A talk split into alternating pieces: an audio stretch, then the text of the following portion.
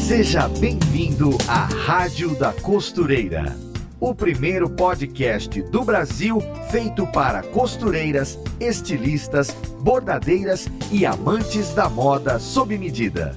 Apresentação em alto astral com a youtuber Fernanda Hertel.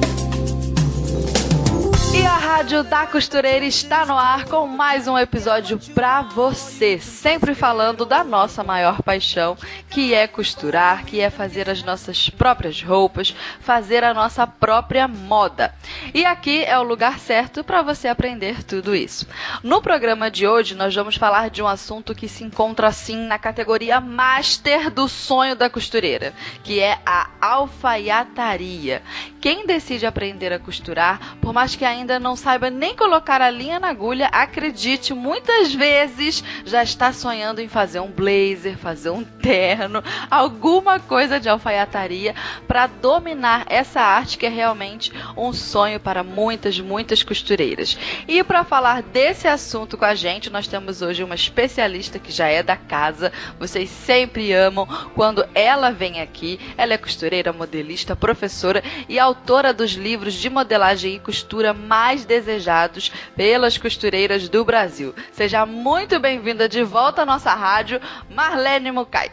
Eu que agradeço essa nova oportunidade e eu fico feliz de estar aqui de novo com vocês. Ai, que coisa boa! Saudade, Marlene, de falar contigo. Eu também. Ai, é sempre muito bom. Ó, aqui o pessoal da rádio já te conhece, conhece sua história, de como você aprendeu a costurar, já ouvimos todos os seus causos, mas assim, especificamente sobre a alfaiataria, que é uma, uma coisa fora da curva, né? Porque a gente aprende costura, aprende modelagem, mas a alfaiataria, como eu falei na, na introdução, é aquele master, é o sonho da costureira. Como é que você caiu nesse universo, é, Marlene? De onde veio tanta informação sobre isso? Olha, é, eu já costuro desde criança, né? Como eu já falei, eu fiz o meu primeiro curso de modelagem, eu tinha 13 anos.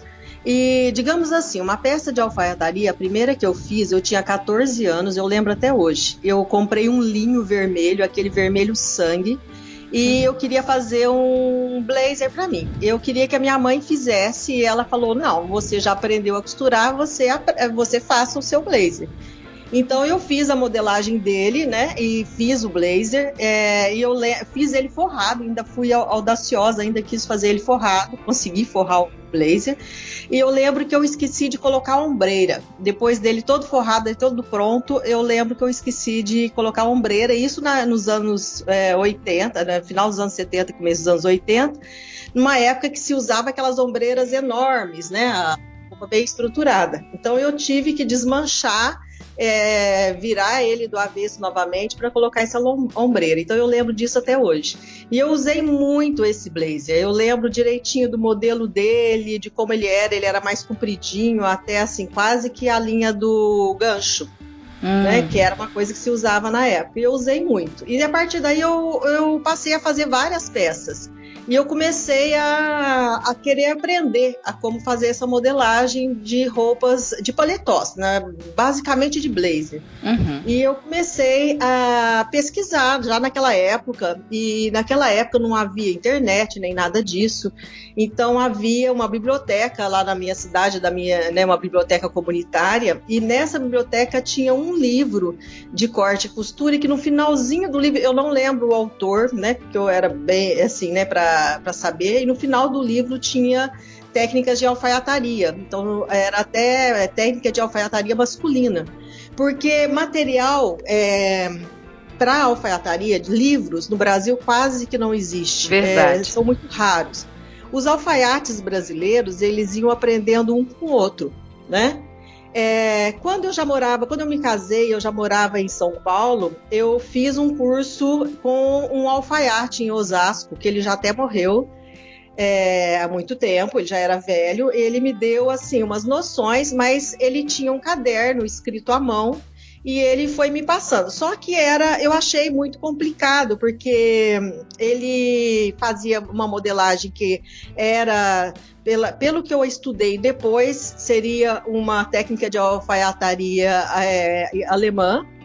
E eu fui adaptando né, essa, essas técnicas, porque é, ele fazia toda a modelagem, depois ele ia modificando aqui, modificava ali, modificava cá, fazia direto no tecido. Mas não é uma técnica específica de alfaiataria, não.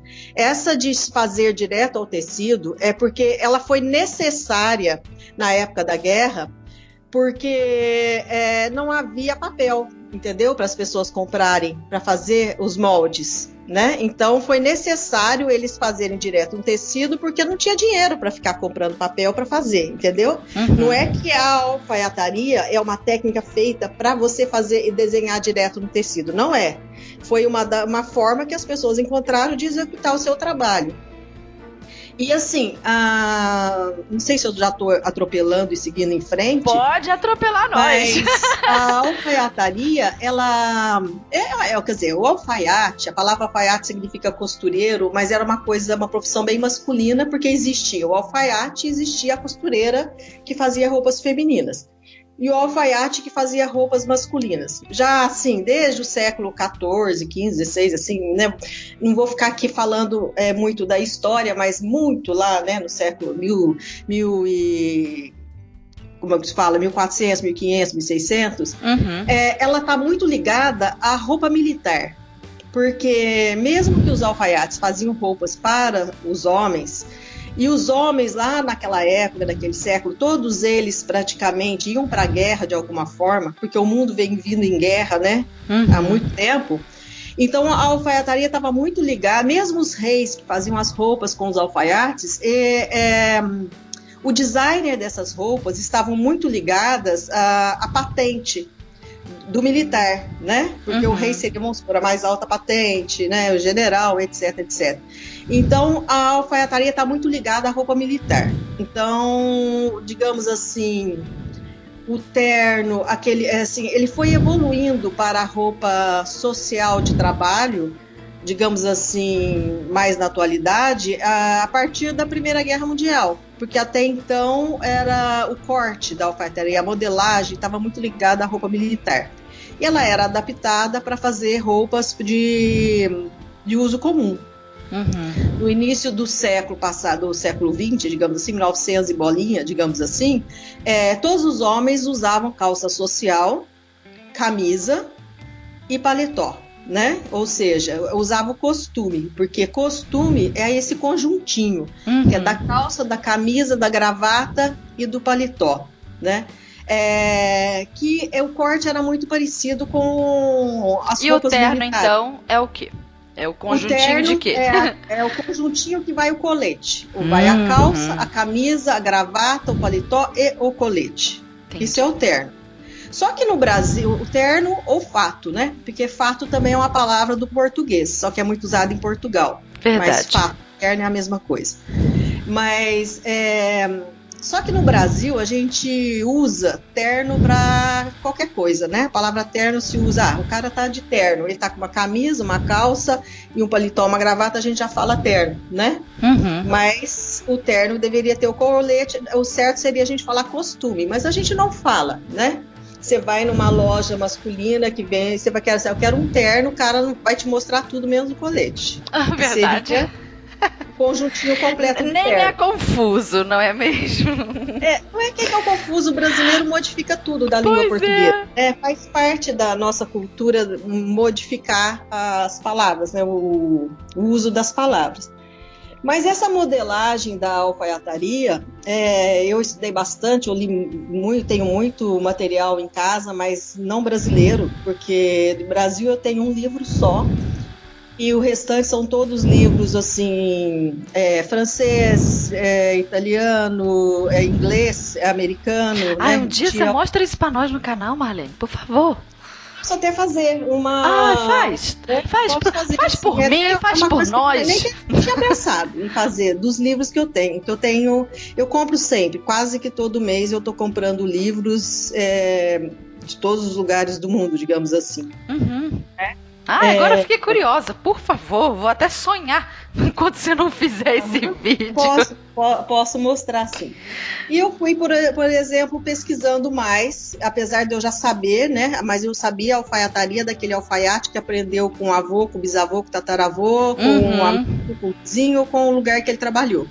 Eu não conhecia especificamente essa é francesa, essa é italiana, essa é inglesa, eu não conhecia. Então tudo isso eu pesquisei. E eu sempre fiz esse tipo de roupa para mim, né? É... Aí eu para eu desenvolver o, o, meu método, meu livro, eu tentei facilitar. Eu tentei assim, é, eu fui fazendo peças para mim e falei assim, bem, se eu fizer essa ponta diferente, se eu tirar isso aqui, se eu melhorar aqui, é, como todo terno depois tem esse ajuste, se eu já fizer uma modelagem que não precisa desse ajuste, você entendeu? Uhum, entendi. Se adiantando então, fui, a questão para facilitar. É, eu fui modificando. E eu, eu, quando fiz o livro, eu tive a pretensão, eu posso dizer que eu fui muito pretensiosa. Diga. É, digamos assim, arrogante no, no, no, sentido da modelagem, digamos assim. Porque eu quis uhum. fazer um livro que fosse fácil que não fosse assim complicado como são a maioria dos livros de alfaiataria, porque em todos os livros que eu tenho, nenhum deles é completo, digamos assim. Hum, tá tudo picadinho, um pouquinho de cada coisa. Não, você começa a fazer uma modelagem de um livro, aí tá faltando uma medida. Hum. Ele não fala como foi feito aquilo ali, você entendeu? Entendi. Falta informação em todos eles um pouquinho. Em tá. todos eles falta uma informação todos eles, né? Em todos os livros que eu tenho aqui, de todos os autores, falta informação, eles não são completos. Aliás, a maioria dos livros internacionais, eles não são completos. Você pensa que você vai comprar um livro que vai ter tudo ali, não tem, eles não fazem livros completos. Então, assim, ah, eu preciso fazer uma coisa mais completa, então eu resolvi, assim, ah, vou fazer do meu jeito, vou fazer o desenho, vou colocar as medidas como eu coloco, né? E de uma forma mais simples, que desse para uma pessoa que já conhece um pouquinho de molde, que já sabe fazer o básico, conseguir olhar e fazer o seu blazer, né? Uhum. Porque a, a indústria de alfaiataria, digamos assim, no Brasil, eles usam moldes prontos, né? Cada é, confecção tem a sua, por exemplo, vou dar um exemplo, a, a mais conhecida no Brasil, a Colombo, né? Uhum. Que terno industrial. Se você vê os ternos hoje em dia da Colombo, boa parte deles vem da China. Hum. Certo? Do lá. Uma modelagem que muitas vezes não se adequa ao corpo do homem brasileiro. Mas eles têm também a sua própria modelagem que eles vêm usando há muito tempo, eles vão adaptando de acordo com a moda, né? Mas sempre a partir dos moldes prontos. Em confecção trabalha assim. Uhum. Confecção você faz uma base, uma, né? Basicamente um, um molde base de vários de todos os tamanhos e vai modificando esse molde base a partir do, da moda, né? A, a, o blazer está mais curto, a gente encurta aqui, o blazer está mais longo, o blazer é mais largo, mais justo, vai adaptando. Mas fazer o molde para toda a coleção é muito difícil as confecções fazerem. Ela vai adaptando os moldes que já tem. Uhum. Até pela praticidade, para ser mais rápido. Então eu quis fazer um livro que fosse sobre medida, ou seja, a costureira lá no interior, digamos assim, de Monsanto de Minas, onde, de onde eu fui criada, né, digamos assim, ela consiga olhar o livro e fazer o molde das medidas próprias. Então ela é mais gordinha, ou ela é mais magrinha, ou ela é mais alta, tem corpo mais comprido ou mais curto, ela possa fazer. Não é uma coisa fácil, tá? Já vou avisando assim, a modelagem de uhum. alfaiataria não é fácil, né? É fácil você fazer uma camisa, é fácil você fazer uma calça, mas mesmo da, em, se falando de modelagem, camisa com colarinho, punho, tudo certinho, e uma calça social são as peças mais difíceis de se fazer na modelagem, não é? Uhum. Muito então, detalhezinho, coisinha para um lado, medida para o é, outro, é. é. São as peças mais difíceis de você modelar e costurar. O Blaze é mais difícil ainda. De né? todos, eu acho. É. E é o sonho Mas de consumo que as pessoas querem porque sim. querem. É verdade. Um blazer. Todos, sim, é mais difícil do que um vestido de festa. Uhum. É, mas a alfaiataria, ela não é só a, o blazer, né? É a calça que tem um corte próprio, é a camisa que tem o um corte próprio, né? Blazer, paletó, colete, são peças de alfaiataria e não é só masculina, é feminina também. Uhum. Porque os, ter, os tailleurs, né? digamos assim, ele, femininos, que tá aí, é, seria o conjuntinho feminino de peça de alfaiataria, ele surgiu após a Segunda Guerra Mundial, que as mulheres começaram a fazer as roupas com os mesmos tecidos que eram usados para fazer os uniformes militares. Uhum. Porque por causa da guerra, né, as fábricas, muitas delas fecharam, outras começaram a produzir só tecido para os militares, porque era o que tinha necessidade na época de se vestir, né, uhum. fazer roupa para a guerra. Então, aqueles tecidos começaram a sobrar, principalmente, né, depois da guerra, e eles deram um, um, destino a eles de fazer as roupas femininas com esses tecidos, né? Se você, você assistir um filme da década de 40 e tal, você vê o corte e você vê que os tecidos são os mesmos usados pelos militares. Sim. Que a alfaiataria, como nós conhecemos hoje, está muito ligada, como eu falei, às peças militares, como sempre foi, né? Digamos assim é, até pela história da época. Mas é, peças de alfaiataria, geralmente elas são. A característica da alfaiataria é ser cortes mais retos. Uhum. Então você não tem uma godê, não é alfaiataria. Uma saia godê, mesmo que você faça um blazer para acompanhar a saia godê, o blazer é alfaiataria, a saia não é porque o godê, o evasê amplo, o fluido não é alfaiataria. Eu ia Pode te perguntar isso, inclusive. É, é. O, que uma, o que características uma peça precisa ter para ser considerada uma roupa com a técnica de alfaiataria? Então é retinha, né? Elas são mais retas e mais ajustadas. Por exemplo, um blazer, um blazer todo né, godê, não, não, não, ele pode até mesclar. Você pode ter, assim, por exemplo, aqueles blazerzinhos que usou, assim, há uns 5 anos atrás, que ele era justinho até a cintura e depois ele tinha uma aba, né, meio godê em volta. Uhum. Então você pode dizer que ele era alfaiataria até a cintura, a aba godê já não era. Era uma, um misto, digamos assim. Entendi. Porque a alfaiataria ele é mais assim, acinturado no corpo. É, a roupa masculina ele acompanha o formato masculino, ele é largo nos ombros, mais estreito no quadril.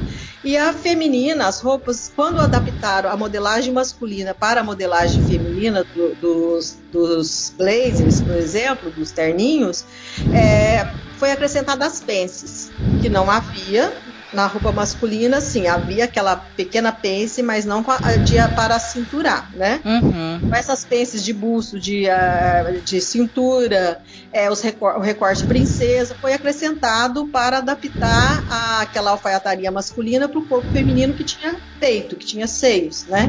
Uhum. Para dar esse formato, em formato do quadril. É, então são roupas assim, mais, é, digamos assim, alinhado com o corpo, as calças não são justas. Uma calça skinny não é modelo bem alfaiataria. A uhum. calça alfaiataria, ela é mais reta, digamos assim, tanto masculina como feminina. Então, assim, ela pode sofrer com o tempo um pouco de ajuste nas pernas, mas não vai ser colado, não vai ter, não vai ser nenhuma calça colada ao corpo que você vai chamar de alfaiataria.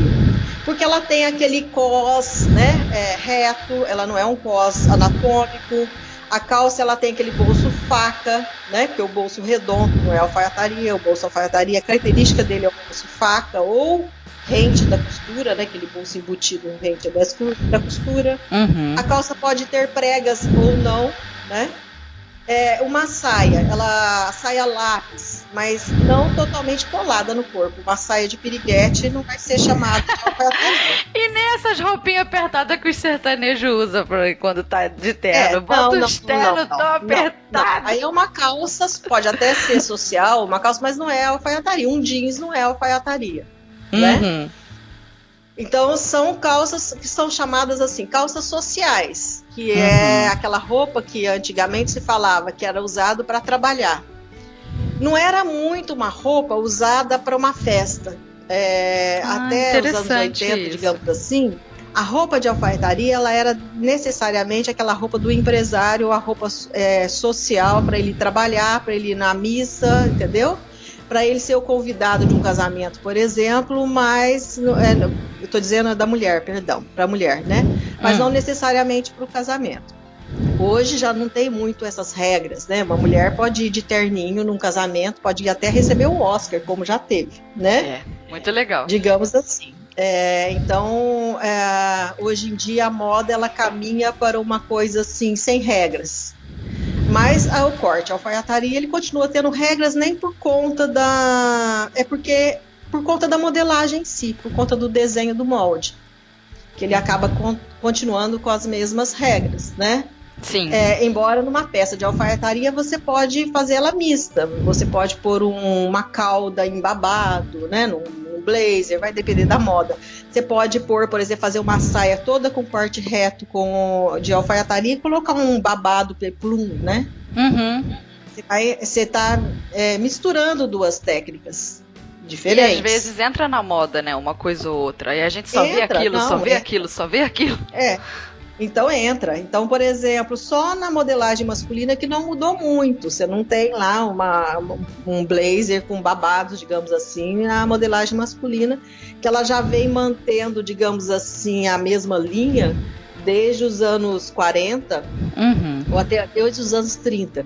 O que vai variar é a largura das peças. É, vou dar um exemplo, é, é, por curiosidade. Eu acho que eu, eu achei, eu acho isso engraçado, mas é real. Diga. Na década de 30 e 40, as calças masculinas, o gancho, sabe o gancho da frente, a curva do gancho? Uhum. Ela quase não tinha, ela era mais reta. Não é que ela hum. não tinha, ela era mais reta. Por quê?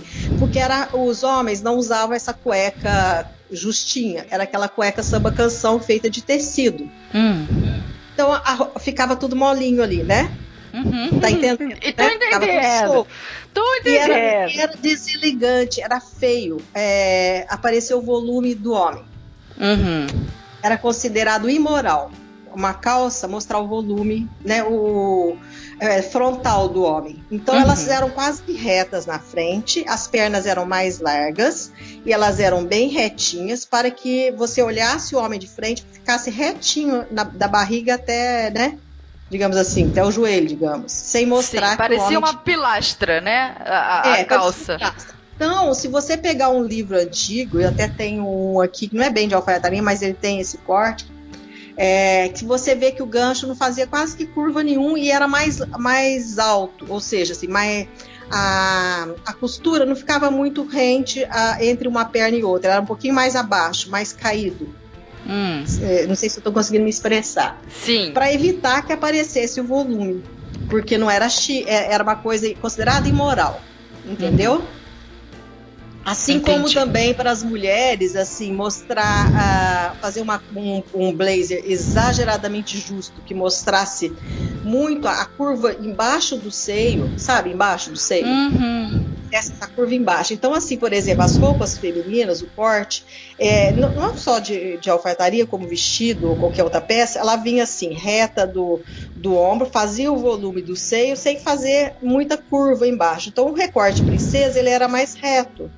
Entendi. Ou seja, ele fazia a curva da cava, vinha. Recorte princesa é aquele que vem da cava, passa pelo bico do seio e segue pela cintura e ajusta, né?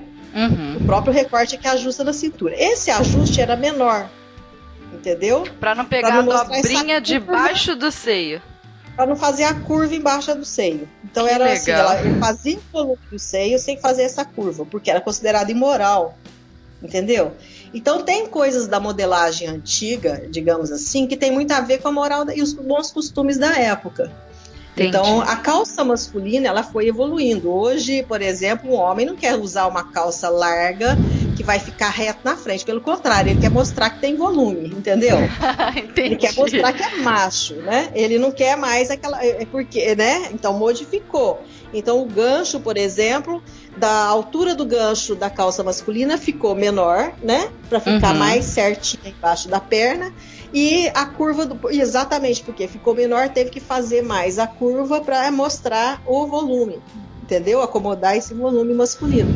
Então, isso é questão da evolução da própria cultura. Então, a modelagem, tanto a alfaiataria como qualquer outra, né? Ela está muito ligada à evolução cultural da, de cada época. Do que é permitido, o que não é permitido. O que é bonito, o que não é bonito.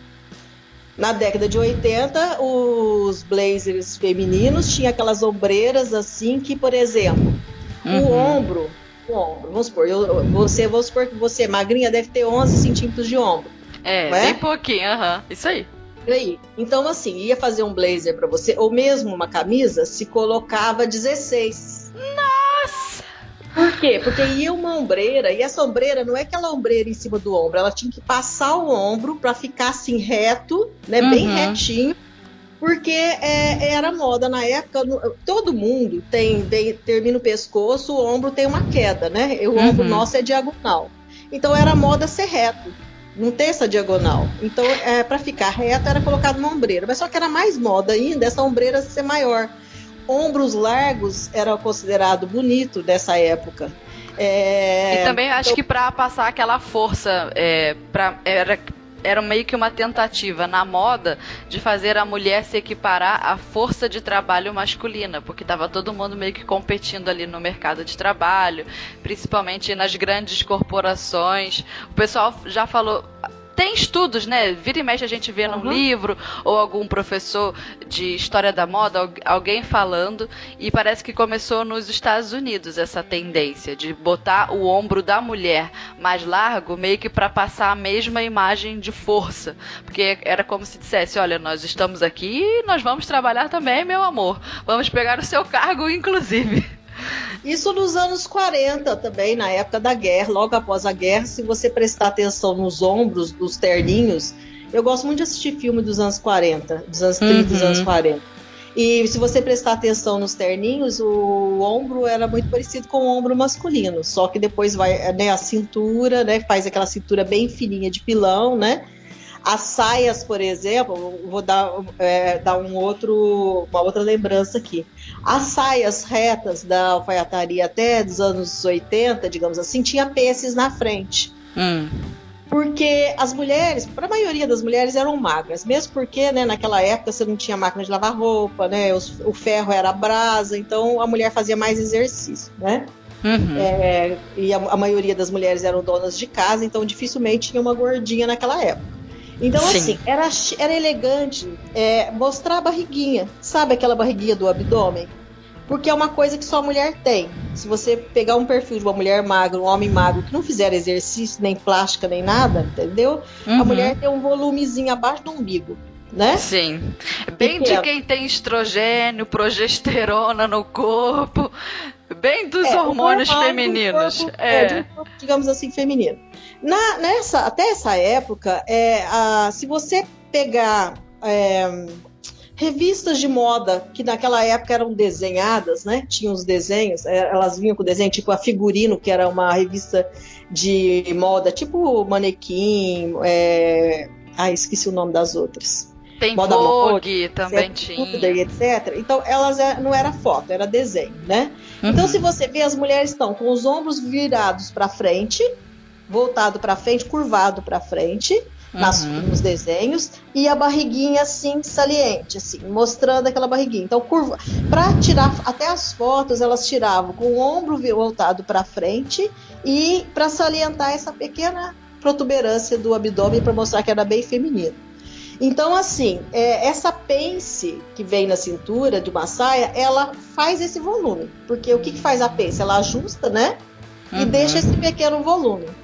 A tendência dos anos 90 para cá foi tirar essa pence né, da, da modelagem. Por quê? Porque nenhuma mulher quer mostrar barriga. Ao contrário, a mulher não quer essa protuberância. Pois é, menina. Nem que seja natural. Ela quer tirar, ela quer aquela barriga retinha, chapada, né? Uhum. É, é, o que, é o que se deseja, não é o que se tenha, mas é o que se deseja. Então, Só se a, deseja. A, então foi esse ajuste dessas peças foram jogadas para as laterais para quê? Para que a saia fique reta na frente e não aparente que você uhum. tem esse pequeno volume. E isso é uma questão cultural, né? Que é, um, é a cultura atual. Então tem muito a ver, sim. É, e vai evoluindo. Então, por exemplo, agora está se voltando a ombreiras mais grossinhas, mas houve uma tentativa no ano passado de muita, muitos estilistas franceses, italianos, de tentar colocar ombreira em tudo, de voltar assim a, aos anos 80, digamos assim, as roupas da, uhum. de ombreira. Mas não pegou muito, é, já está caindo de novo, já está diminuindo esse uso excessivo das ombreiras novamente. É, o, te, o, o blazer agora, aquele blazer curtinho, que era assim 5, 10 centímetros no máximo abaixo da cintura, saiu de moda, né? Uhum. E agora ele foi substituído por aquele na linha do quadril. Tentou-se usar aquele grandão, aquele dos anos 80. Nossa, horrível, de linho, tudo amassado. É, que você vê em vários artistas, né, em várias blogueiras com esse, com fotos com esse blazer, mas ele não pegou muito no Brasil. Aliás, nem tudo que, que é moda lá fora pega no Brasil. É uhum. igual as mangas agora. Ah, eu já estou te saindo do assunto, mas eu só dar um exemplo rápido. Essas mangas enormes que está usando, né, bufantes, etc., que também é, é dos anos 90 é, pegou muito lá fora, é, os artistas usaram, né, tal, uhum. mas não pega muito no Brasil, porque o Brasil é um país muito quente. Né? Se o verão pois nosso é, é muito quente, só é bonito na foto. Manga comprida no verão, uhum. né? E o inverno brasileiro, assim, né? Por exemplo, ninguém quer uma mangona enorme. Pode ser que ainda use, mas não exageradamente.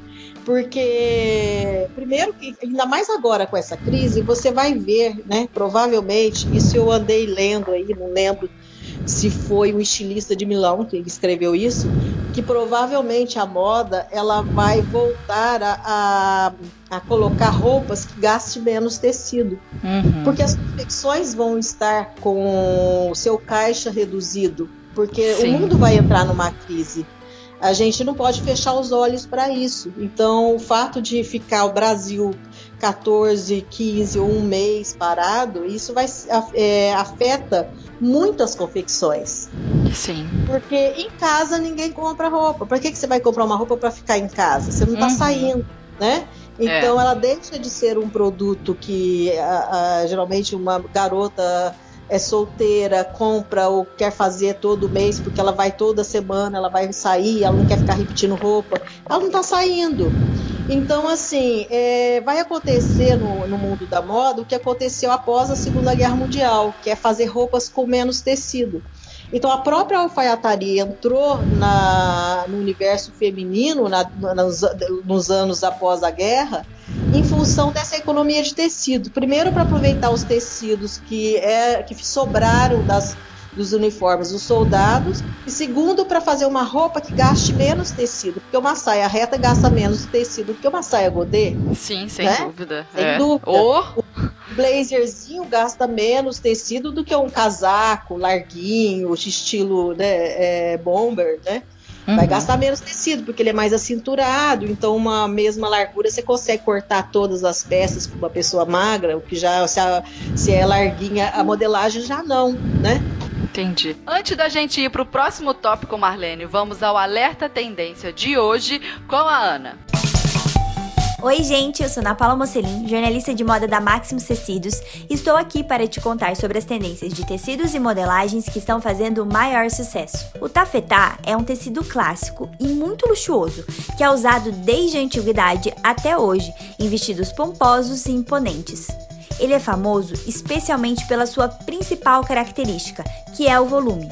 Porém, é importante saber que existem vários tipos de tafetá e que eles são usados para finalidades diferentes. Por exemplo, existe o tafetá com elastano, que é um tecido que confere estrutura e cede bastante, ideal para vestidos e peças que sejam mais justas, mas que tenham uma maior mobilidade. Tem também o tafetá indiano, que possui um aspecto amassadinho, não tem elastano e é indicado para vestidos e saias com bastante volume. O tafetá dupla face, como o próprio nome sugere, tem um lado brilhante brilhoso e o outro fosco. É super macio, indicado para peças com um volume mais sutil, mais delicado. Além disso, existem tafetás de forro, que são o tafetá Madri, indicado tanto para forro de moda festa quanto forro de roupas mais casuais, e o tafetá Sevilha, que é um forro bem estruturado, ideal especialmente para moda festa, para vestidos com bastante volume. Todos esses tipos de tafetá você encontra no site da Maximus Tecidos. Fica a dica. Beijo!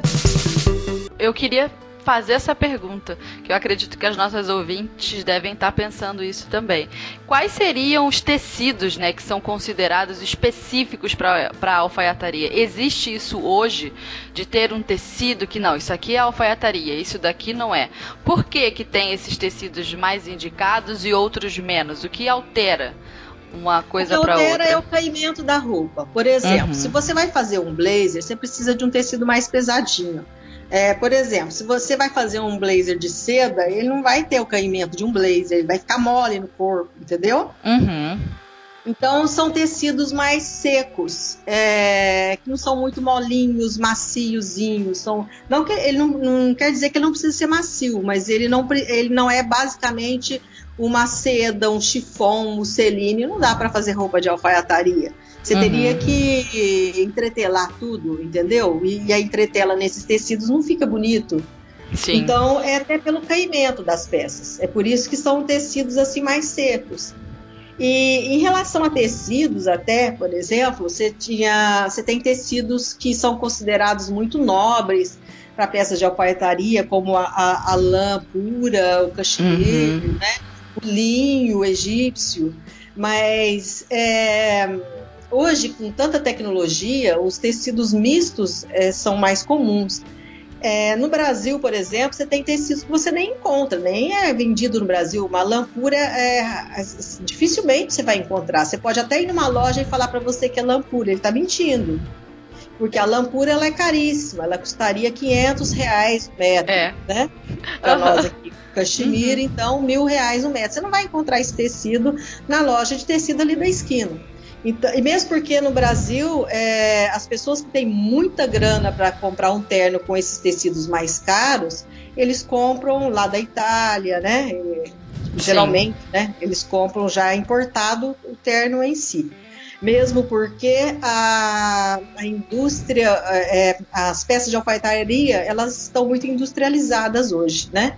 Tanto com aquele alfaiate que fazia a roupa à mão, quase que tudo até costurado à mão, as entretelas todas alinhavadas à mão, esse, esse dificilmente você vai encontrar, é raro. Na minha uhum. cidade, eu lembro que quando eu era criança, havia muitos alfaiates, toda rua tinha um alfaiate. Hoje na minha cidade não tem nenhum, nenhum, nenhum Aqui mesmo. na minha tem um ainda, um, é, um senhorzinho um, bem velhinho. E ele faz o terno, adivinha, dos militares. E é tudo é, feito à mão, muito entendi. bonito o terno dele. Uhum. E então não existe mais assim, exatamente porque a indústria produz e vende muito barato. Então, quando começou a industrializar, os tecidos também passaram a ser mais baratos, até para eles poderem vender mais barato e vender em quantidade, né? Uhum. Então você tem muito tecido misto. É, por exemplo, a lã fria, considerada chamada lã fria que você vê no Brasil, ela é mista, né? Ela é uma mistura. Ela é sintética na maioria das vezes. Na maioria das vezes não vai nem uma lãzinha de carneiro ali. É, ela é bem mista. Então você tem tecidos de alfaiataria. Então você tem a lã, cachemir, você tem é, crepes, vários tipos de crepes, né? Que é, é, qual que é o crepe considerado alfaiataria? Aquele que é um pouquinho mais grosso e mais seco né? Que dá para você fazer um blazer ou uma calça mais estruturada. Sempre é... mirando no caimento estruturadinho, né? Então, pra costureira é, que tá ouvindo aí a gente, mais sequinho. É como se fosse, Isso. assim, a fibra do tecido é mais batida. Parece que na hora é que junta, fazem, é, mais juntinha. Isso. Mais juntinha. Os fios são mais é, juntos, digamos é. assim vai uhum. mais fios para fazer o tecido, né? É. Ele é mais juntinho, ele é mais seco também. Geralmente são tecidos secos. Um linho, por exemplo, é bem, dá para você fazer peças de alfaiataria. Ele é bem famoso em alfaiataria. Uhum. Embora amarrote muito mais, né? Oh. É, para camisa. Agora tem um universo das camisas. Então, camisa feminina ou masculina, você pode usar tecidos um pouquinho mais moles, como uma viscose, por exemplo. Mas uma viscose, não aquela mole demais, porque o caimento de uma camisa de alfaiataria ele tem que ser mais é, seco, mais social, no, entendeu? Para aparentar aquela, aquela, aquela imagem de impecável, arrumadinho, impecável, engomadinho. Arrumadinho, masculino. É. Né? É, bem engomadinho. a camisa feminina da alfaiataria ela é mais parecida com a camisa masculina. A diferença é que estão nas peças, né? Uhum. Para ajuste. É, aí é tecido de algodão, todos eles, é, chambrai, cambraia, viscose, deixa eu ver aqui, é, popeline, modal, tecidos de poliéster, né? São muito usados para fazer camisa é, de alfaiataria, digamos assim. Você pode usar uma seda também para fazer uma camisa de alfaiataria, mas o caimento já não vai ser aquele caimento, é, digamos tradicional. assim, Mas né? é, só vai ter um caimento diferente, mas pode ser usado. Não tem, você pode fazer uma, uma modelagem de alfaiataria e usar uma seda para fazer. Você hum. pode fazer uma modelagem de alfaiataria, usar um tecido mais molinho, entendeu? Então, o tecido especificamente, é, não tem aquele tecido. Não, esse tecido, alfaiataria tem que ser esse tecido. Não, não, tem essa obrigatoriedade. O que faz é, determinados tecidos serem usados mais em alfaiataria é o corte. Então, se você vai fazer um blazer, você tem que fazer com tecido mais firmezinho, para ele ficar né, mais estruturado. Você vai entretelar, então tem que ser um tecido que segure entretela, né? Que você vai entretelar a gola, você vai entretelar a barra, os punhos. Então ele, ele tem que segurar a entretela. E não é todo tecido que segura entretela, né? Uhum. São, é, a, questão é mais essa, mas você pode usar o, o né, tecidos. Existem, é, por exemplo, as peças de alfaiataria, a maioria são for, é, a maioria é forrada, né? Um blazer, um mas você pode fazer um blazer sem forro. Que eu acho muito bonito também. Com acabamento em viés, que é mais uhum. ad adaptado ao Brasil, por exemplo.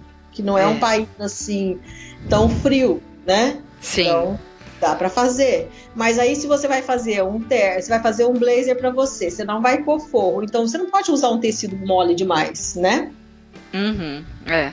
Ele não blazer vai ter de verão tem que ter pelo menos um tecido mais encorpadinho mais encorpadinho, né? Mas pode ser um linho misto, um linhão, né?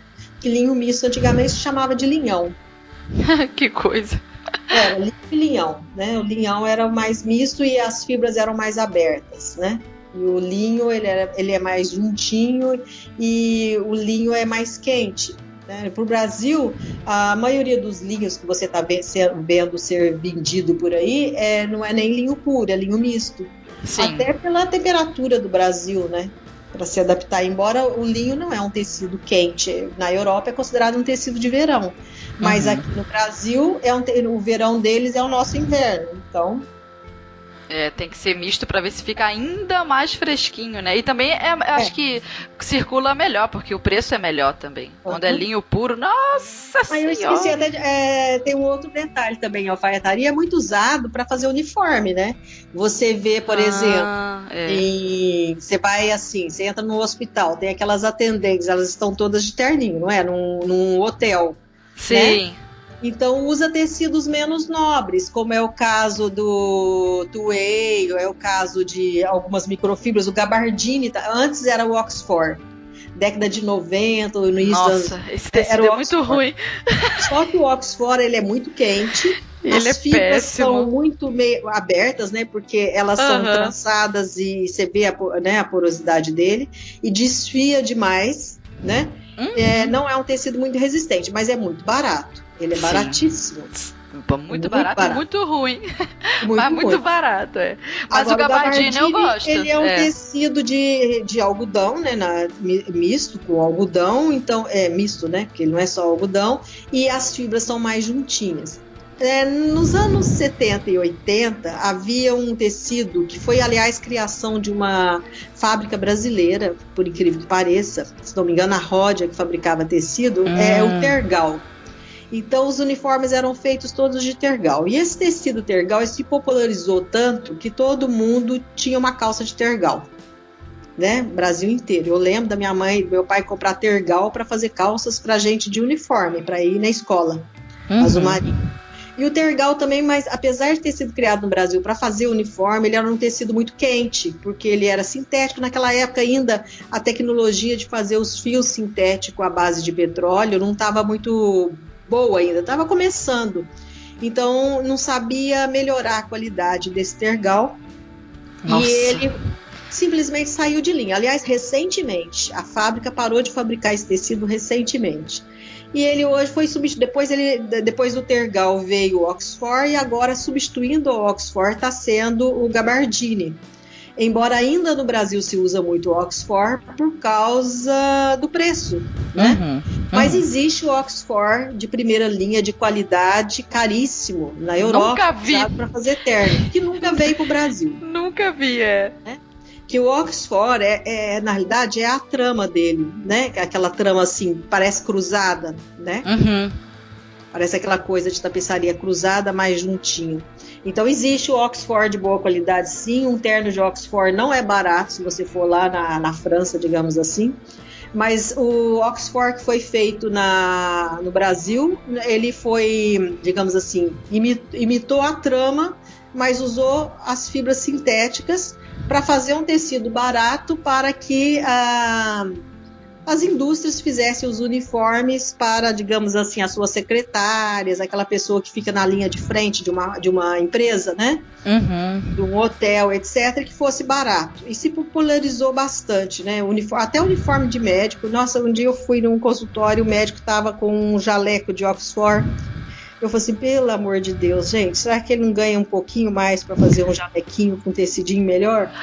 Ele Oxford, assim, sabe, que tava desfiando, porque o Oxford desfia muito, sabe, que passou alguma coisa ali, já cheio de fiozinho. Meu desfiado para todo é lado, né?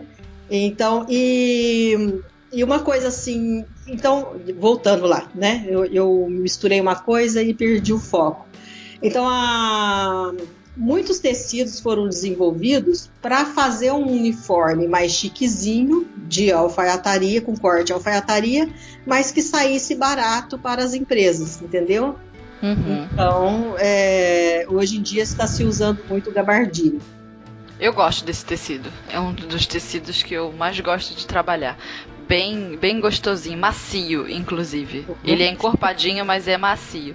Antes da gente ir pro próximo tópico, Marlene, pra gente continuar conversando aqui sobre alfaiataria, vamos ouvir um recadinho da nossa ouvinte. Muito boa noite, amadas de Jesus. Esse ato de costurar eu admirava muito na minha mãe, que sendo assim, eu tive até uns quatro anos, eu, Cláudio, José, Nunes Jardim, morando em São Borja, fronteira com a Argentina, no Rio Grande do Sul. Quando em 67, 66, por aí, ó, minha, só minha avó era viva. Meu, meu avô morreu em 65, a minha avó em 67.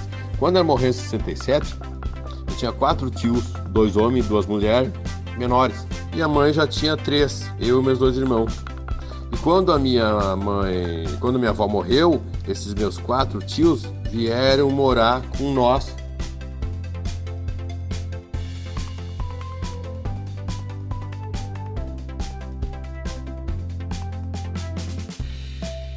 O pai era militar, mas era soldado, ganhava pouco. E eu me lembro que a mãe fazia tudo. Alguma coisinha ele tinha mais, comprava, né? Minha mãe fazia tudo, calça, camisa para nós, eu me lembro disso. Tem na minha, faz 32 anos que ela é falecida, eu vou fazer 58 agora, em setembro. Minha mãe fazia tudo, calça, camisa para nós, eu me lembro disso. Tem na minha, faz 32 anos que ela é falecida, eu vou fazer 58 agora, em setembro. E muitas vezes sentava do lado dela e via ela costurando ali. Gostava de ver sair roupas daquele, daquelas máquinas ali. E hoje eu tenho a Brother, a Brother Gênios Plus Mais. Mas assim, eu costuro, a minha esposa amada aqui não, porque a mãe dela morava para fora e para fora tem outros hábitos. É mais de cozinha. Eu até estava fazendo máscara, essas aí,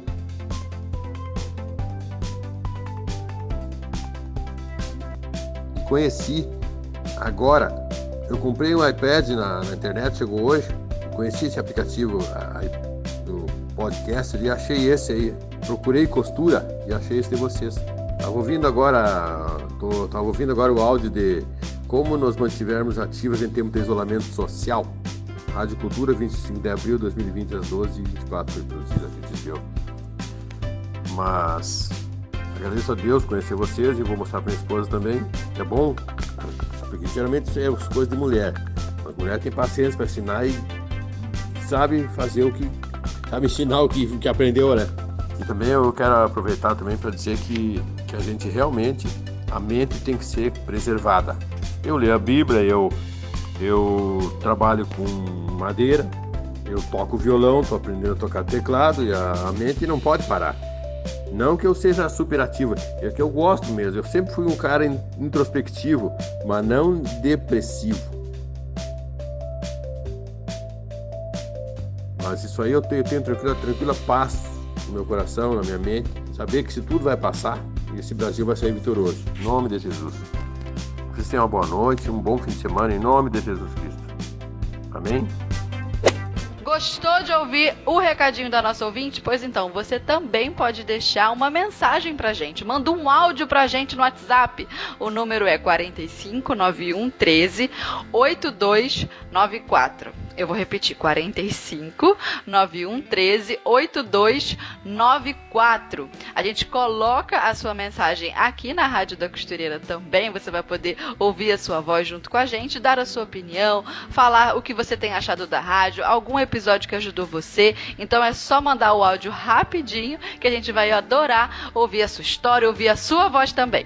É, eu queria perguntar um pouco também sobre as ferramentas e os materiais que a gente vê que são utilizados na alfaiataria. Já pensando né, nas nossas ouvintes aí costureiras que estão animadas com tudo que a gente está conversando e pensando, ai, ah, quero fazer agora uma coisa de alfaiataria. É, nessa categoria, vamos assim dizer, esse tipo de costura, de confecção, ele tem um, vários materiais diferentes, né? O ferro de passar é diferente, a tábua Não, mas... que faz a curvinha, tem alguma particularidade Olha, assim?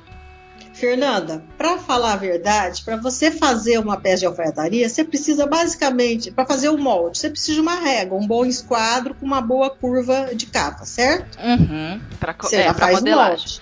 Você já faz o uhum. molde. Para, por exemplo, essa parte de passar, de fazer essas curvas, você não precisa comprar nada. Você não precisa comprar aquela, né, que vende ah, aquelas tábuas com, com, aquele, com aquela curva de, de cava, etc., de ombro. Não precisa. Existe, você pode fazer uma almofada muito simples, feita de tecido em casa, para fazer, para passar. Eu até uhum. no livro eu coloco o molde. Hum. Que é muito hum. facinho de você fazer, tá até na página 14 aqui, olha. É um molde, é, almofada de alfaiate. Por exemplo, o alfaiate com a qual eu aprendi, ele não tinha nada de, desses recursos todos. Ele tinha só essa almofadinha, você entendeu? Que ele uhum. fazia lá, com quem eu aprendi a fazer. Minha mãe usava essa almofada para passar a camisa e etc. Que é, não há necessidade de mais nada. Uma tesoura é uma tesoura de alfaiate, é a mesma tesoura que você usa para fazer qualquer corte, que é aquela que, é, é, digamos assim, o cabo dela é um pouquinho mais torto, que facilita para você é, pegar e não passar a mão no tecido, digamos assim. Então, essa uhum. tesoura de, de costureira é, é, a tesoura de alfaiate, é a que é vendida em todos os armarinhos. É basicamente isso. Ferro também você não tem que. Não precisa de um ser um ferro especial. O, todo o ferro tem dois. Qualquer ferro hoje em dia ele tem um recurso com a vapor e sem vapor. Para costura, o melhor é o sem vapor. Mas uhum. aí o próprio ferro teu, você gira a bolinha lá e, pô, e tira o vapor. Por quê? Porque para não umedecer o tecido, para você, você está entretelando. Você não pode entretelar com tecido, com ferro a vapor, porque o vapor vai, vai uh, umedecer a cola e ele não vai colar, você entendeu? Uhum. Muitas vezes a pessoa tenta entretelar, falar, ah, entretela que eu comprei é muito ruim e não está entretelando. Muitas vezes é porque está usando o vapor do ferro. Então não existe isso de que precisa, ah, eu preciso ir lá correndo comprar tudo que é de alfaiataria. Não precisa. Com o que você tem em casa, você faz. Antigamente, todo mundo fazia com o que tinha em casa. Então, é uma boa regra para você traçar os moldes e, na, em termos de costura, você faz. E para passar essas peças, você faz aquela almofadinha de tecido, né? Uhum. É, que você pode fazer ela maior ou menor. Eu acho que eu vou, eu vou, fazer um vídeo só fazendo todos os tipos de almofadinhas de alfaiate, que é para costureira. Não precisa nem ser para o alfaiate. Para qualquer costureira é bom ter, entendeu? Para qualquer pessoa em casa. É, uhum. É, para passar qualquer roupa. É bom você ter essa almofada. Às vezes você não precisa, você vai passar uma roupa assim, você quer sair, tá amassado só a manga, ou etc. Você não precisa lá pegar a tábua, abrir a tábua, pegar. Você pega a almofadinha, você coloca ela ali, passa o ferro, pronto. Eu acho ela muito útil para muitas coisas. E o, o tal do choque térmico? É verdade ou não é? É mito? Funciona? Isso do choque térmico é para qualquer costura. Sim. Não é só para alfaiataria. O choque térmico é para abrir as costuras de, vamos supor, quando você faz uma costura que não vai overlock, por exemplo, que a costura overlock você fecha tudo junto, né? Uhum. Quando você vai fazer uma costura comum, ah, eu vou fazer um vestido para mim, eu vou é, fazer borda de um lado e do outro lá no meu zigue-zague, vou costurar no meio, vai ficar aquelas duas beiradas, né? Uhum. Então eu não quero elas juntas, eu quero ela aberta. Então esse choque de temperatura, você passa o ferro quente e depois você passa uma pedra fria. E se você não tem pedra fria, você pega um copo, coloca gelo dentro, gelo, né? Uhum. Dentro. e passa esse copo rapidinho com gelo, entendeu? Lógico que você vai ter que secar esse copo para passar de novo, porque né, o copo soa. Uhum. Mas é, um copo gelado, por exemplo, que esteja, né, funciona, entendeu? Esse choque térmico, você não precisa especificamente comprar aquela tábua de choque térmico, a pedra de choque térmico, não precisa. Entendi. Né? É o que você tiver ali na mão mais friozinho. É uma. É, você vai ali na, digamos assim, no cara que faz mármore, né? Que corta Foi mármore, isso que eu fiz e compra lá as pedras, manda ele, ó, lixa bem para mim, faz redondinha, quadradinha. Eu, uhum. as minhas pedrinhas que eu uso tanto para segurar o molde em cima do tecido, como eu uso para dar o choque térmico, é vidro. Eu comprei em loja 1,99 uns quadradinhos de vidro, que eu achei bonitinho, que tinha uma imagem dentro. Uhum. E o vidro é muito bom para isso, entendeu? O vidro também ele é friozinho. Agora, se você vai, o tecido é muito difícil, vamos supor que você está usando um tecido muito seco, muito sintético e ele não para. Mais que você passe, ele não para aberto as costuras. Aí você pega o gelo, põe dentro de um copo e passa ali e passa o ferro quente. Põe, passa o copo, passa o ferro quente. E o, esse copo com gelo é, era muito usado antigamente, as pessoas usavam, né? É, uhum. É, antigamente não, porque geladeira não é uma coisa tão antiga assim. Digamos assim, uns 10 anos atrás, nas confecções, digamos assim, até porque não tinha ferro a vapor, né? Ferro a vapor era muito caro, estava começando naquela época, então era aquele ferro sem, que não tinha o vapor. Então, o copo com o gelo dentro, você passa, a umidade que vai ficando em volta do copo já ia umedecendo a costura e facilitando passar. Que coisa, olha aí. é, eu queria te fazer uma pergunta assim. O que você acha, Marlene? Por que, que a alfaiataria hoje é uma atividade que tem ficado cada vez mais rara? A gente falou, né, que as costureiras uhum. sonham em fazer peças de alfaiataria, mas por que que com o passar do tempo na história da humanidade e na moda, por que que é quase que um, uma atividade que está se extinguindo aí? Olha, a primeira coisa é, é pela, por causa da indústria. Ah, existem as fábricas, principalmente as chinesas, estão jogando no mercado ternos a preços muito baixos, você entendeu? Uhum. Eu vi numa loja, passei numa loja e vi lá um terno por 100 reais. Você imagina, olha, 100 reais não paga o tecido. Pensa bem, o terno era uma calça, o paletó, a calça e o paletó. Digamos assim, não era nem o terno, digamos assim, o conjuntinho de calça e paletó, nem terno nem costura sendo vendido a 100 reais. Raciocina. 50 reais por peça. Vai comprar tecido para ver se você gasta só 50 reais? Gasta não. Você entendeu? Então é. aí você vai ver a, você vai ver, você vai ver o tecido. Eu até entrei na loja, quero ver o tecido.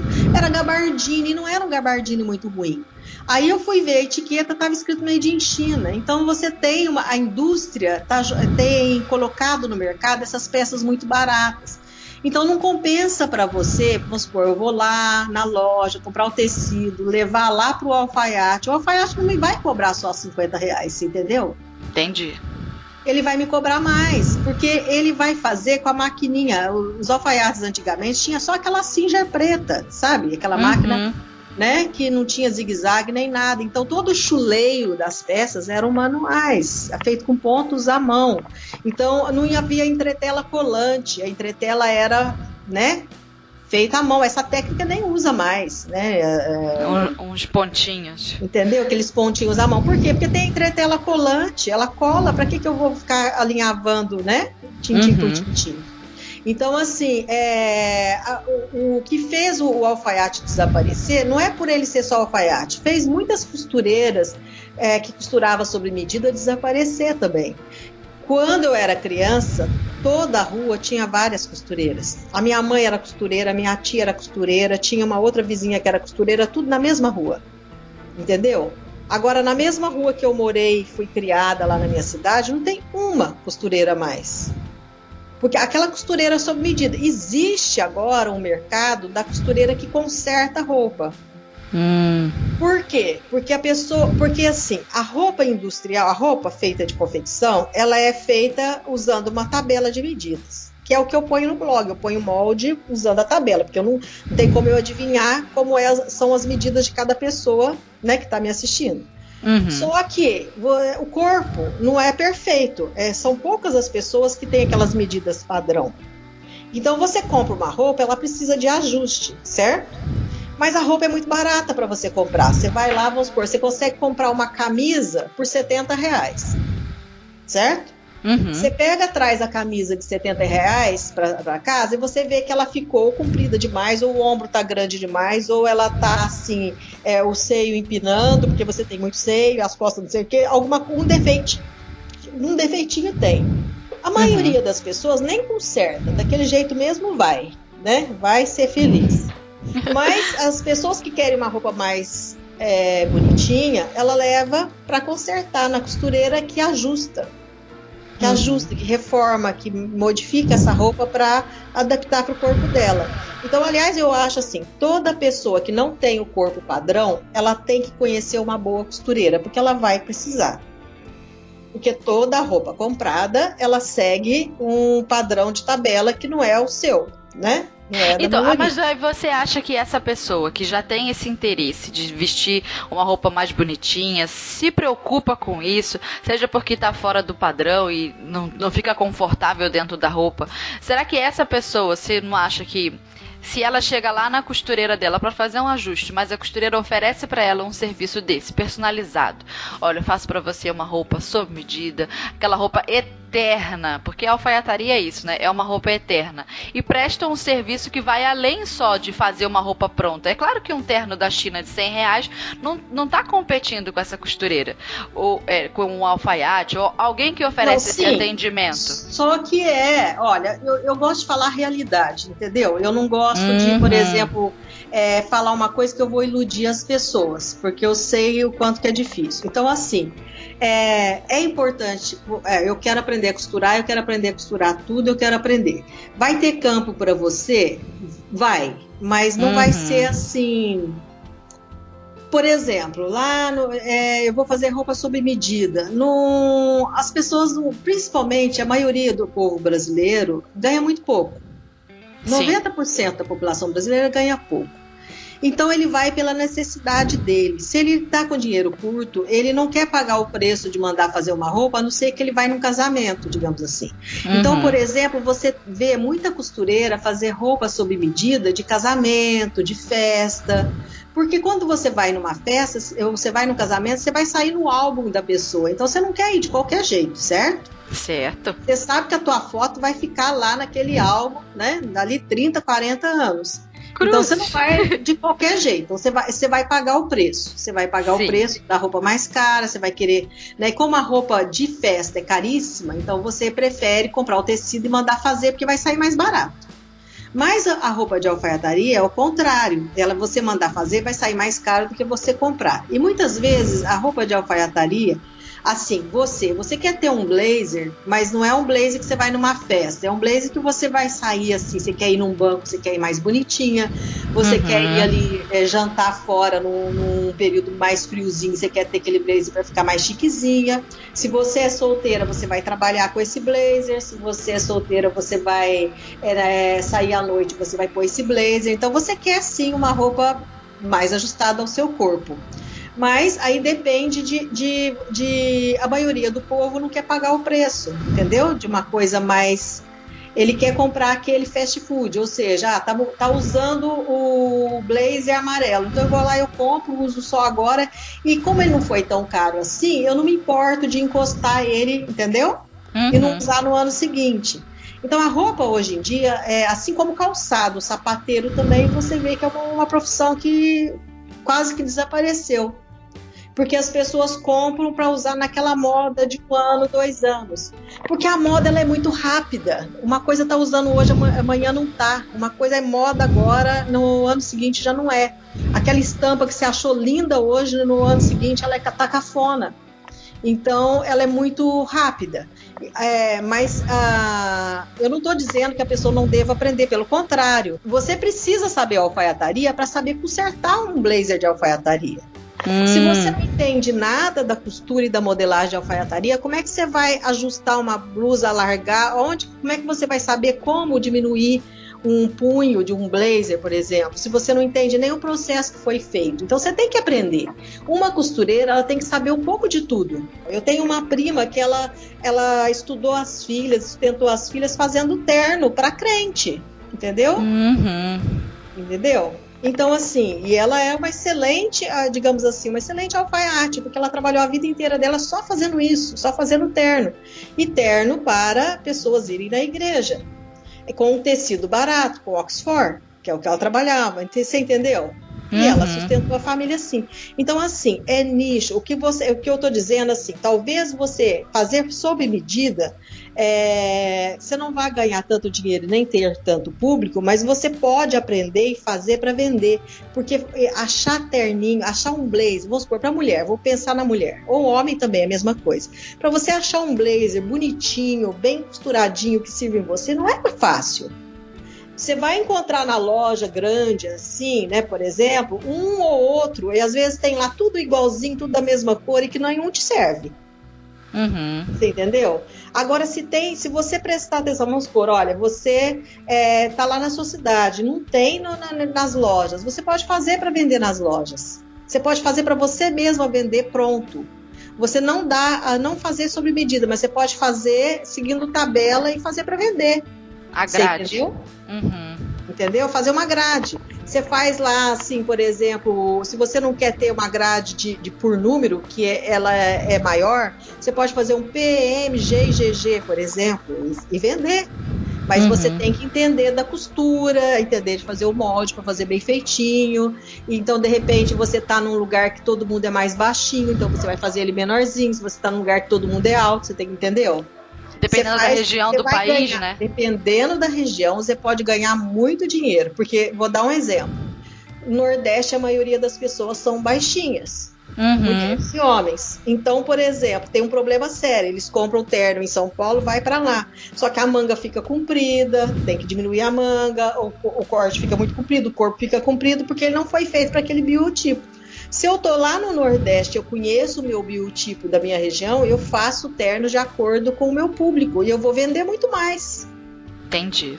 E, e eu não preciso vender a coisa cara. Eu posso, vai depender, é, o preço meu vai depender do material que você gastar.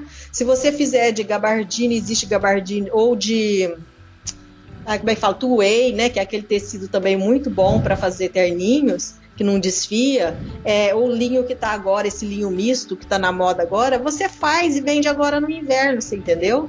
Uhum. Você adapta, você não precisa pôr forro. Você, ainda mais no Nordeste que é quente, você faz tudo com acabamento em viés interno, fica bonitinho, você vende bem. Você pode fazer de sarja, você pode fazer de satinho de algodão, você entendeu? Estampadinho, florido. Então você pode ganhar muito dinheiro com isso, porque não é toda costureira que faz. Uhum. Tudo que não é todo mundo que faz, a tua chance de ganhar mais dinheiro é maior. Entendi. Você entendeu? Porque toda costureira pode fazer um monte de regata para vender, mas pouquíssimas costureiras podem fazer um blazer para vender, você entendeu? Uhum. Então, mas aí você acredita mais nessa, nessa, nesse nicho assim, de grade.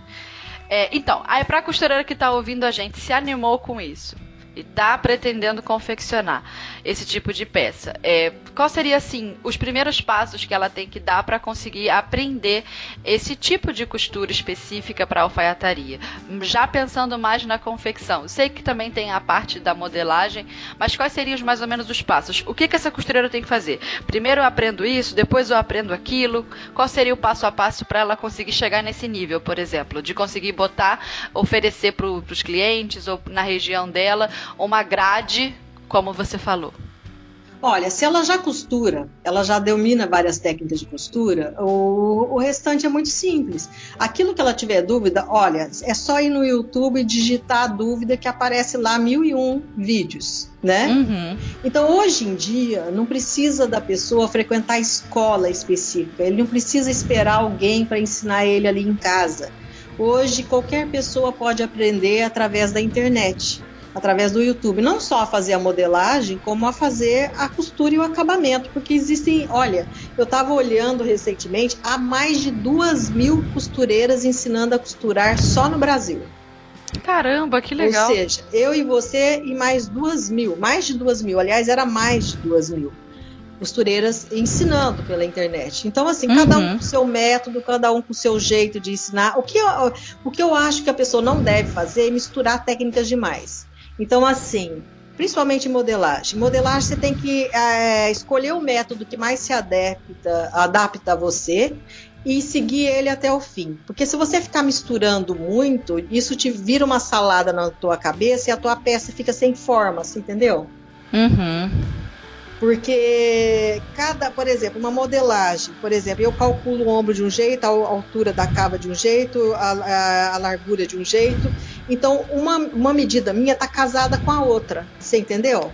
Ah, entendi. Então, um Aí outro você começa método, a misturar, é. se você mistura o jeito que um calcula uma coisa com o outro, com o outro, com o outro, você descasa aquela modelagem. Ou seja, aquilo fica. não, não, não encaixa. Entendeu? Uhum.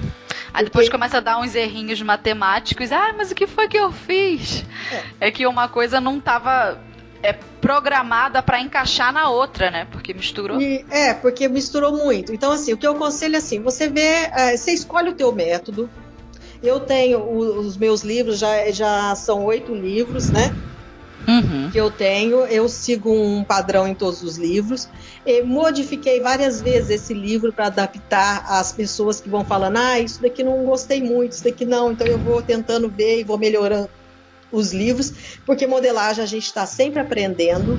Ela é uma coisa mutante, ela não é uma coisa estagnada, porque a modelagem ela muda conforme a moda.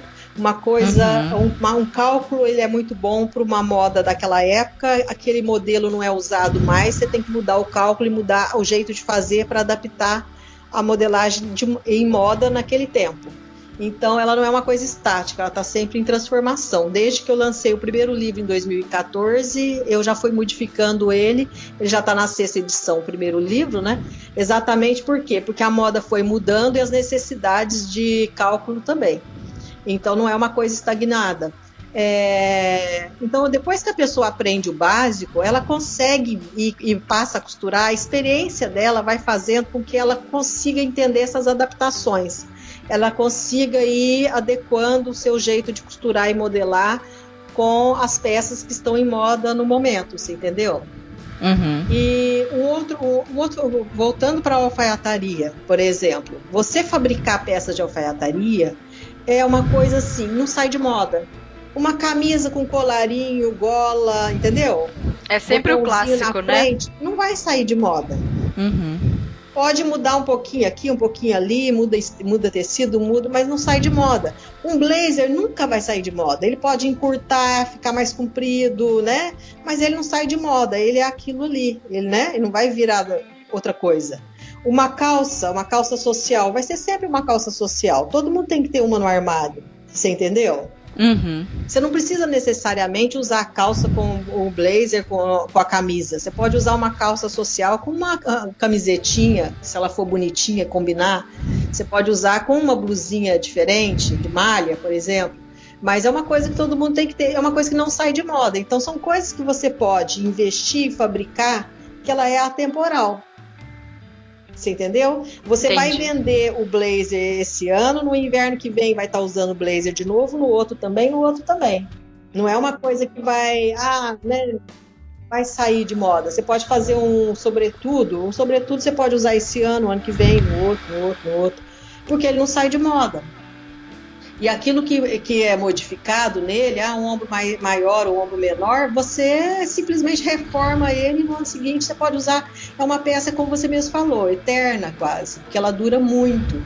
Porque os tecidos que são usados para fazer já são tecidos que já duram mais. Uhum. Então é uma peça que você pode ter, se você não engordar, é claro. Você pode ter a sua vida inteira e você só ir adaptando ao modelo, né? Você vai customizando, reformando ele, mas o- sem perder a essência dele. Então são peças, digamos assim, que se não vendeu esse ano, você vende no ano seguinte, você entendeu? Uhum. Entendi. Então é uma coisa para se trabalhar, dá para você trabalhar bem. Eu fiz muito casaquinho, fiz muito blazer quando eu tinha loja para vender nas lojas. E eu usava sempre tecido, o conselho que eu dou. Eu usava tecidos que não saíam de moda, cores que não saíam de moda. Então, Hum. o inverno no Brasil nunca sai de moda. É o preto, o vinho, o vermelho mais escuro, não aquele vermelho fogo, um vermelho Uhum. Todo ano vai usar vermelho, todo ano pode usar vinho, todo ano usa preto. E o bege ou caramelo, é, então é, bege. também não sai, o CAC não sai de moda. Então eu basicamente fazia essas quatro cores. Não fazia verde, vermelho, é, rosa, essas outras cores que usa hoje e amanhã o rosa já é outra cor, outro tom. Já não uhum. usa tom, entendeu? Então é, você pode investir em casacos de inverno, roupas de inverno, nessas quatro cores basicamente. Você não vai errar, entendeu? vai vender. Porque eu estou falando pela minha experiência de 10 Sim. anos de loja. Eu tive quatro lojas em quatro cidades diferentes ao mesmo tempo. Então eu fabricava para essas quatro lojas e essas quatro cores. Eu mudava o modelo, mudava uma coisinha. Aí no ano seguinte, para eu não ficar na, na vitrine aquela mesmo casaco que sobrou do ano seguinte, do ano anterior, eu dava uma modificaçãozinha. Então, por exemplo, é, fazia um bordadinho aqui, você entendeu? Dava uma costuradinha, uhum. mudava um detalhe. Aí, por exemplo, se a manga tinha é, a, a, aquele o meningote, né, para para fechar eu tirava, então assim mudava os botões, você entendeu?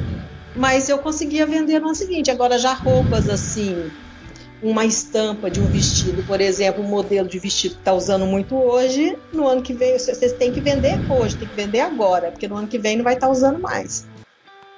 Pois é. É verdade. A alfaiataria, por ser clássica, tem essa vantagem, né? Tem tá essa sempre... vantagem. Tem essa vantagem. Uhum. Você vai sempre vender, né? E a camisa, por exemplo, você vende. Olha, vou, vou dizer uma coisa que eu fiz uma vez, aconteceu comigo. Eu fiz um monte Conte. de camisa. É, eu fiz um monte de camisa para vender no inverno. Camisa, eu fiz de tecido de. É, não é de popeline, né? Que é, na realidade, popelina e tricolina é o mesmo tecido, tá? De algodão. Só que é, as indústrias pararam de usar a palavra popeline porque muita gente confunde popeline com poliéster, entendeu? Hum. E o poliéster é o tecido sintético, quente, etc. Então, criaram a palavra tricoline para substituir o popeline para não confundir com poliéster, que as pessoas confundiam. Considera o poliéster um tecido menor, de menor valor, digamos assim. Então, eu fiz aquele monte de camisa e foi um ano assim, tudo de manga comprida de punho. As minhas lojas eram no Rio, muito quente. No inverno não decolou, não decolou de jeito nenhum. Nunca decola. É, não decolou. Aí, resumindo, eu fiquei com aquele monte de camisa. Falei assim, poxa, e agora? Então vamos, vamos levar essas camisas para costura. Tirei a manga de todas elas. Hum. Tirei a manga, fiz um acabamentozinho assim, né, de, de viezinho virado assim na, nas cavas e coloquei algumas eu coloquei viezinho é, estampadinho e pus no bolso também o viezinho, apliquei, ah. sei que eu ah. tirei tudo, vendi no verão. Com as mangas, as mangas eu abri todas as mangas, né? E abrindo todas as mangas, não podia deixar de aproveitar as mangas e fiz sainha e vestidinho para criança. Fiz um monte com as mangas, porque foi só abrir, né? A manga ela tem aquele meio é, funilado embaixo, mais larga na lateral. Virei o contrário e transformei essas mangas todas em vestidinho. E como eram tecidos assim, né, de popeline, era tudo algodãozinho, eu pus rendinha embaixo, rendinha ah. no cabo, rendinha no chifre, fiz tudo vestidinho aí vazezinho, alguns eu fiz assim, franzi, né, dei uma franzidinha, fiz o corpinho de outro tecido, fiz um monte de vestidinho. Eu lembro que deu tudo vestidinho assim para tamanho 1 e 2, e eu vendi, então eu tive duas peças diferentes para vender no verão. Que é, amor! Viram as camisas sem manga e os vestidinhos. Fiz isso até com outros tipos de peças, de malha, etc. Eu fazia muito isso. Aquilo que eu não vendia no inverno, assim, e como eu estava sem dinheiro para comprar peças para o verão, eu tinha que transformar. Então, é, uma costureira precisa saber transformar bem uma roupa em outra, né? Porque isso é muito necessário. Aliás, só, só um adendo aqui é, eu já já está pronto o novo livro meu, que é Costura Prática Especial Conserto e Transformação de Roupas. Caramba! Já está pronto. É, vai ser o nono, então? É, vai ser o oitavo. Porque ah, tá. eu tenho, é o oitavo, né? Porque já, porque tem modelagem prática para confecção de roupa em tecido plano, né? Que é o básico é. da modelagem.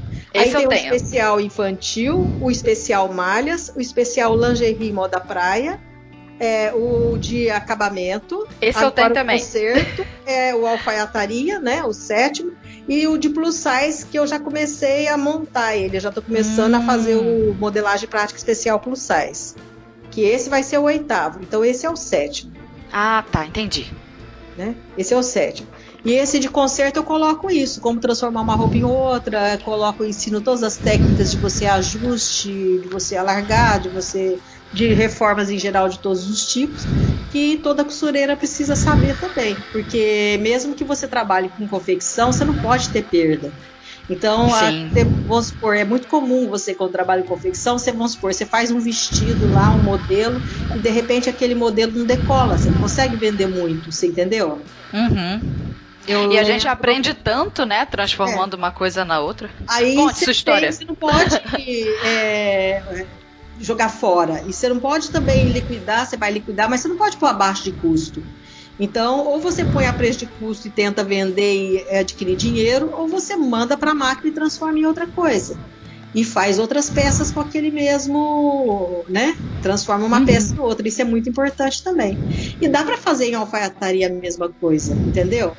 Um, um, blazer, por exemplo, vamos supor, ah, tá, eu fiz isso.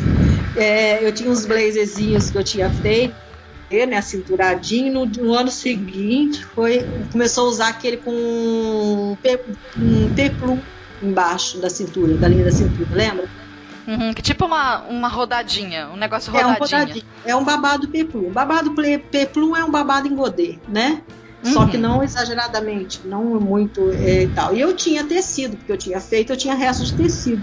Eu coloquei em todos, cortei sem dó e sem piedade. Cortei eles na linha da cintura, pus os babados e vamos, vamos para frente. Ou seja, né?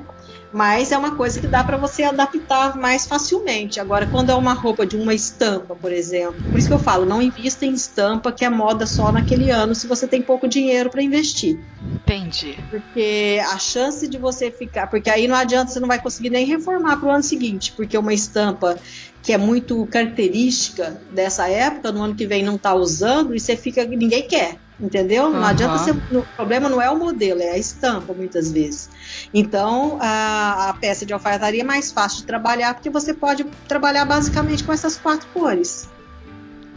Entendeu? Pois é. Preto. Todo mundo quer um vinho. Blazer, preto, vinho, vermelho é, bege. bege. Bege, caque, né? Aprendemos, tá anotado. Então, essas cores, todo mundo quer ter um. Você, vamos supor, você, quer, você sempre tem, quer ter um, um blazerzinho preto, todo mundo quer ter, um blazerzinho Sim. caque, né? Ou bege, todo mundo quer ter um. Um blazerzinho vermelho, assim, mais é, escuro, não aquele vermelho, né? como eu falei, um vermelho mais escuro que nunca sai de moda, ou um bordô, né, vinho, vinho e bordô. Bordô em algumas regiões é chamado de bordô e outras de vinho significa a mesma coisa, né? Que Bordeaux é um tipo de vinho também. Mas é, até a foto que você está usando aí, no, você está com uma blusa Bordeaux. É, é sim. É né? verdade. Uhum. você vê que é uma cor que essa aí. foto você pode usar ela em qualquer época, porque essa cor de blusa que você está usando não sai de moda.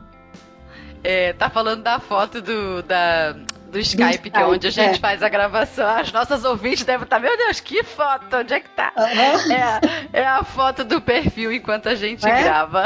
Porque é uma cor que também não sai de moda no inverno, uhum. né? Agora, se é. você vai fazer para o verão, você vai fazer aquele blazerzinho assim, para meia estação. Aí é preto, o caque e o vermelho. Porque o bordô tá, de blazer está muito ligado ao inverno. Uhum. Né? O vermelho, o bege o caque e o preto. E você, não, você vai vender sempre, vai estar sempre, né? É, são peças atemporais. É igual calça comprida também. Todo mundo quer ter uma calça preta, uma calça caque, não é isso? Uhum. Calça e aí, para quem tem preto, pouco caque. dinheiro para começar, para investir, realmente, é, né? você, você, não pode investir, mira num, é, em, em, menos coisas em, em, cores assim, ah, eu vou lá e vou comprar um metro de cada cor, porque lá tem 10 cores, eu vou comprar um metro de cada cor. É um erro, porque você deixa de comprar mais metros de uma cor que vai sair mais para investir em cores que vai ficar encalhada, entendeu? Uhum. É, a camisa, por exemplo, branco, branco é branco. Branco sempre você vai vender. O único problema do branco é você conservar o branco sem manchar. Mas o branco é, é, vende, vende sempre, camisa branca vende mais do que qualquer outra cor, mas você vende cores assim mais é, clássicas também de camisa, por exemplo, é, um azul, é, aquele azul que não é, o azul, digamos assim, céu, né? Uhum. Não é aquele azul royal forte, nem aquele azul. Um azul escuro, você vende bem em camisa também. É, você vende aquele verde, mas não aquele verde bandeirão, aquele verde, um verde mais é, suave, digamos assim, né? Um verde quase que para o pastel, sem ser tanto pastel, também é, é, você consegue vender.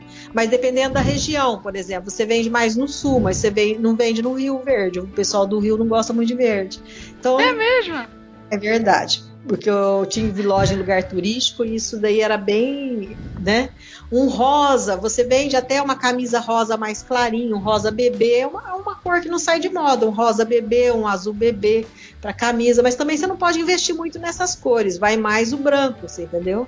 Uhum. Você pode fazer camisa de seda, camisa de toque de seda, camisa assim estampadinha, mas tem que ser aquelas estampas assim mais vintage, aquela estampa que não sai muito de moda, assim, entendeu? Entendi. Se for muito do estampa do momento. Aí, aí é sai de moda, né? A estampa mais miúda, aquela estampa mais vintage, ela tá sempre presente em todas as épocas. A, a, a listras, as listras estão sempre presentes em todas as épocas para camisa. Você entendeu? A listra, a risca de giz, tipo risca de giz, ou aquela listinha uhum. mais fininha. Então, em qualquer época você vê, né? São peças que você não que não sai tanto de, de moda assim que é, são mais clássicas. Sim, é. Entendi. Então, Marlene, já estamos caminhando para o final do nosso programa. Tivemos uma aula, sem dúvida, uma aula é, de alfaiataria junto com você. É, vamos ao nosso momento zigue-zague, então? Para aquelas, aquelas perguntinhas rápidas? Vamos. É assim, a primeira coisa que aparece na cabeça tu manda, hein? Certo? Tá. Então vamos lá. Um, primeira pergunta. Complete a frase. Eu escolheria costurar um blazer de alfaiataria, mesmo que. Mesmo que eu tivesse poucos recursos. É isso aí. Número 2.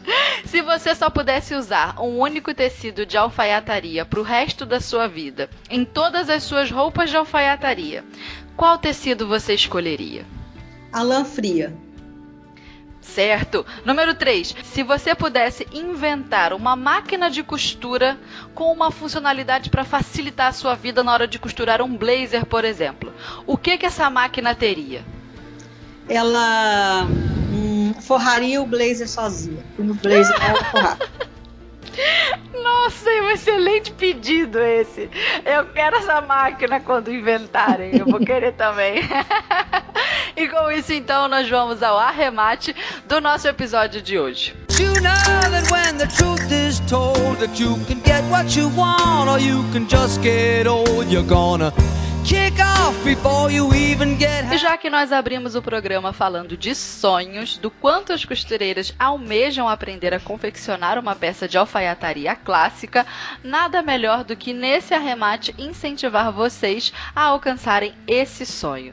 É preciso ter determinação, a caminhada é longa, mas no começo de tudo é sempre acreditar que você é capaz. Todo mundo é capaz mesmo, basta praticar, fazer ali cada dia um pouquinho. Eu sei que falar isso, né, de que ai, todo mundo é capaz, sempre cai naquele tal do clichê né? Parece que a gente fica até meio surdo para esse tipo de frase, esse tipo de coisa. Mas se é clichê, gente, então é porque tem grandes chances daquilo ser de verdade. Porque aconteceu com muita gente. É um clichê famoso. Porque se você não acreditar que você é capaz, aí mesmo que aquilo que poderia ser uma história de conquista se torna um fracasso antes mesmo de começar. E cá entre nós, né, costureira, vamos falar a verdade. Eu sei que você não vai conseguir tirar da sua cabeça essa sua tal dessa sua vontade aí, esse sonho de costurar um blazer, de fazer um vestido tubinho, um vestido forrado, uma camisa. Vira e mexe, você vai ficar pensando aí no que você queria costurar de terno, de taillé. Então, ó, já que você não vai deixar de querer aprender alfaiataria mesmo, que eu sei, faça isso acontecer, costureira. Pegue as dicas que nós demos aqui no podcast hoje e vá começando aos poucos. Eu garanto que de pouco em pouco tem grandes chances aí de você chegar onde você quer. Acredite, viu? Você é capaz. E eu quero agradecer, Marlene, a sua presença aqui com a gente. Sempre maravilhosa. Obrigada. Imagina, muito gostoso falar contigo, Marlene. A gente aprende muito, sabia? A gente mais pergunta do que qualquer outra coisa. Isso é demais. É muito bom. É sempre uma aula. Ah, obrigada. Imagina, obrigada. Eu agradeço todos. Nos comentários a gente vê aqui é, na Rádio da Costureira, ou então quando a gente posta o episódio lá no canal do YouTube, a gente vê os comentários. Marlene, maravilhosa, meu Deus, aprendi muito. é sempre assim.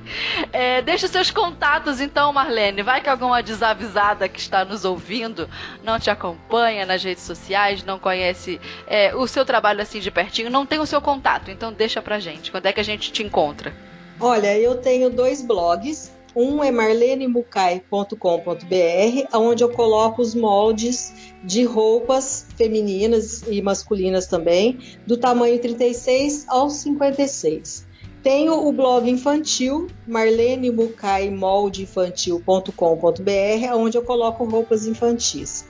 Tem o canal no YouTube, é só você entrar no YouTube e colocar lá Marlene Mucai, Mucai com a letra K, que você vai me achar lá.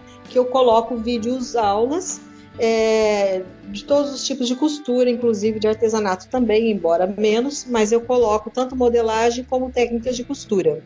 E eu tenho os livros que eu já, né, é, já estão publicados, que é o modelagem prática para confecção de roupas em tecido plano, modelagem prática especial infantil, modelagem prática especial malhas, modelagem prática especial lingerie moda praia, o atual que acabou de ser lançado agora, que da qual nós falamos hoje, que é modelagem prática especial alfaiataria.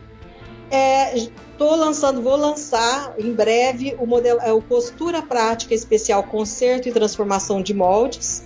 Já tenho costura prática especial acabamento e é isso, tem as minhas páginas no Facebook, né? Só pesquisar pelo meu nome.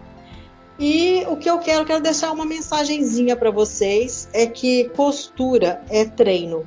É, não existe, por exemplo, uma forma de você aprender a costurar do que não ser costurando. Você só aprende a modelar modelando. Não é um bicho de sete cabeças. Vai exigir de você simplesmente que você tenha vontade de aprender paciência para aprender e capricho. Tudo que você fizer, que você fizer bem feitinho e caprichado, você vai conseguir vender. Você vai conseguir é, criar uma, adquirir uma clientela fiel. Então vai muito da sua forma de tratar o seu cliente, do capricho com a qual você faz a, a, o seu trabalho e da sua força de vontade de estar sempre aprendendo. Tanto costura quanto confecção, como modelagem, não é uma coisa estática, é uma coisa que está sempre em movimento. Moda é movimento. Então isso faz com que você esteja, é, precise estar sempre aperfeiçoando. E você vai aperfeiçoar naturalmente fazendo, trabalhando. Então é só ter coragem, só ter vontade, é só ter paciência e capricho. Basicamente é o que precisa. Era isso que eu queria falar para vocês. E fiquem com Deus.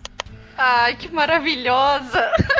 Muito obrigada, Marlene, viu? Tenho certeza que Todas as suas palavras fortalecem muito quem está começando e quem tem esse ideal de aprender a costurar. É, e eu quero agradecer também a presença de cada costureira aqui com a gente, ouvinte, cada aprendiz de costureira, aquela pessoa que aspira, que tem a paixão, pensa, ai, Fernanda, comprei minha, minha primeira máquina outro dia, estou tão feliz de acompanhar a rádio. A gente sempre ouve isso e é muito gostoso ter a companhia de vocês aqui com a gente, aprendendo, sonhando, perguntando, se informando. Ai, muito bom, gente costurar é muito bom e na companhia de vocês é ainda melhor. Um beijo a todos vocês e até o próximo episódio. Tchau!